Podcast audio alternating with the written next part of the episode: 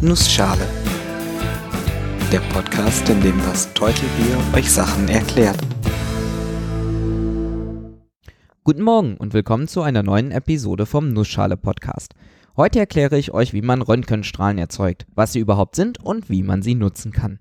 Und weil die Zeit knapp ist, mache ich das in einer Nussschale. Wie ihr vielleicht wisst, ist es Teil meines Jobs, den Studierenden unserer Universität Wissen zu vermitteln.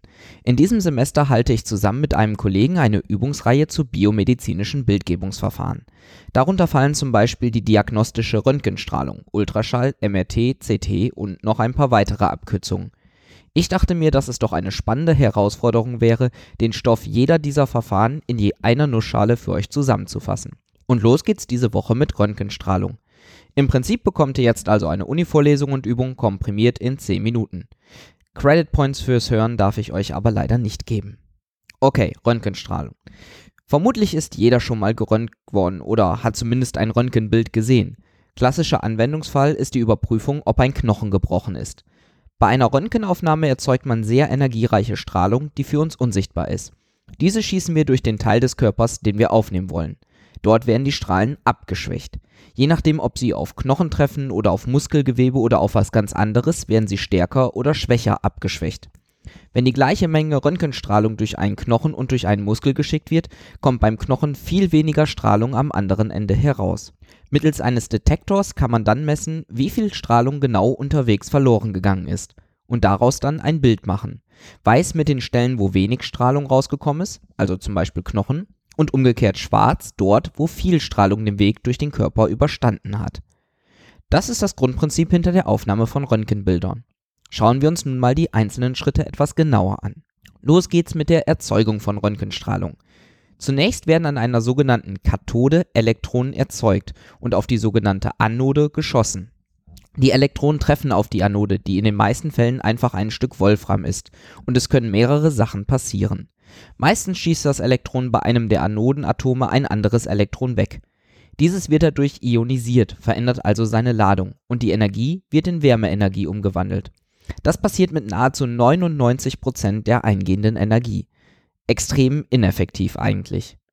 Insbesondere muss man bauliche Maßnahmen ergreifen, um die Anode zu schützen. Meistens wird sie rotierend gebaut, um die Energie zu verteilen. Ansonsten würde sie in kürzester Zeit schmelzen.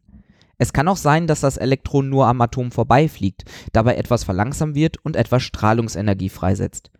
Diese nennt man Bremsstrahlung. Lustigerweise heißt es auch auf Englisch Bremsstrahlung. Die Bremsstrahlung ist relativ schwach und sie kann fast jede beliebige Frequenz annehmen, sofern genug Energie vorhanden ist. Aber jetzt kommt der spannende Teil, die charakteristische Strahlung. Sie ist charakteristisch für das Atom, in diesem Fall Wolfram. Denn beim Auftreffen auf dieses Atom wird ein Elektron freigeschlagen dessen Platz aber durch ein anderes Elektron aus genau diesem Atom wieder besetzt wird. Dabei wird Energie frei, und zwar immer eine genau bestimmte Menge an Energie. Die Strahlung, die dabei erzeugt wird, hat also auch immer die gleiche Energie und damit dieselbe Frequenz. Meistens so im Exahertz-Bereich, also Strahlung, die 10 hoch 18 Mal pro Sekunde hin und her schwingt. Und das ist unsere Röntgenstrahlung. Die Anode ist extra angeschrägt, damit diese Strahlung Richtung zu untersuchendem Körper gelenkt wird. Dann gucken wir uns doch mal an, was mit der Strahlung im Körper passiert. Im Prinzip können zwei Sachen passieren, Streuung und Absorption. Beide sorgen für eine Abschwächung des Röntgenstrahls. Bei der Streuung wird der Strahl gegebenenfalls mit Energieverlust umgelenkt, fliegt also nach Passieren des Atoms in eine andere Richtung. Bei der Absorption wird die Energie des Strahles im Atom aufgenommen.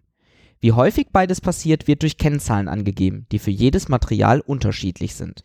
Das bedeutet, dass die Stärke der Strahlung, die nachher rauskommt, na klar, von der eingesteckten Energie und von der Dicke des Materials abhängt, aber eben auch sehr stark von der Art des Materials, durch das der Strahl fliegt. Wie gesagt, werden dabei sowohl Streuungsverluste als auch Absorptionsverluste der Strahlung berücksichtigt, da beide Phänomene ja zur Abschwächung beitragen. Trotzdem muss man die gestreute Strahlung nochmal explizit herausfiltern. Das Problem bei der gestreuten Strahlung ist nämlich, dass sie keinen Rückschluss mehr auf den Weg zulässt, auf dem sie durch den Körper gekommen ist, da ja die Richtung auf zufällige Art und Weise verändert wurde.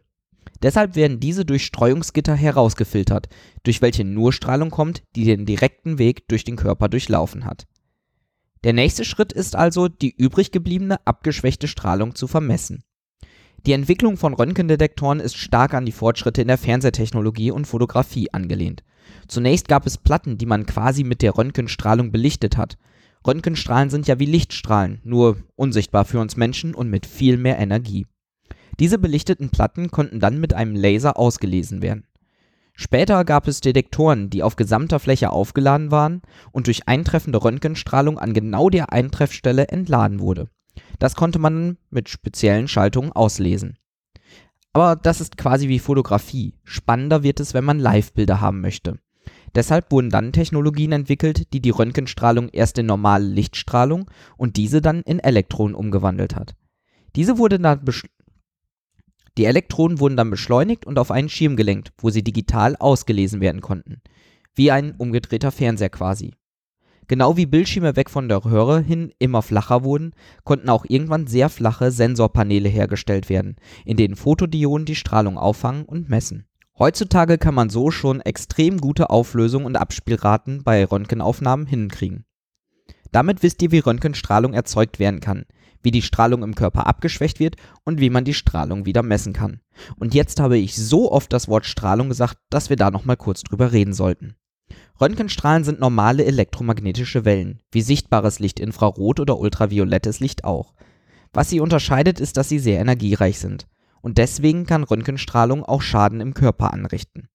Im praktischen Einsatz für diagnostische Zwecke wird allerdings darauf geachtet, diese schädliche Strahlung zu minimieren. Das geschieht natürlich durch eine sinnvolle Wahl von Bestrahlungszeit, Bestrahlungsenergie und Größe der bestrahlten Fläche. Es gibt auch weitere technische Vorrichtungen, die einzelne Effekte der Strahlung abschwächen.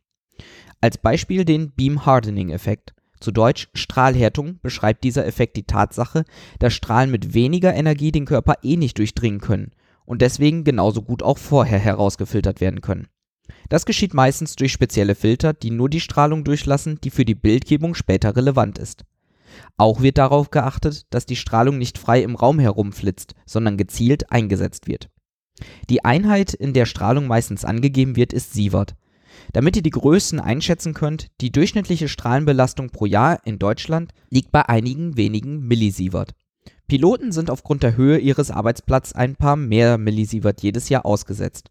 Ich habe mal bei ein paar Fluglinien nachgelesen, was da so Werte sind, bekam da aber eher unkonkrete Angaben. Die Maximalstrahlung, die angegeben wird, die ein Pilot pro Jahr abbekommen darf, liegt bei 20 Millisievert. Eine Mammographie, also röntgengestützte Untersuchung der Brust, setzt einem in etwa ein halbes Millisievert aus. Sofern man also kein Pilot ist, der sich täglich röntgen lässt, bleibt die Strahlung im Rahmen. Ich hoffe, ich konnte euch kurz und knapp erklären, was Röntgenstrahlung ist, wie sie erzeugt und genutzt wird. Ihr wisst es ja bestimmt mittlerweile, aber ich habe eine Webseite nussschale-podcast.de und einen Twitter-Account at nussschalepod, wo ihr Fragen, Kommentare oder Themenwünsche hinschreiben könnt. Gerne dürft ihr den Podcast auch weiterempfehlen und zum Beispiel auf iTunes bewerten. Ich bin das Teutelbier und ich danke euch fürs Zuhören.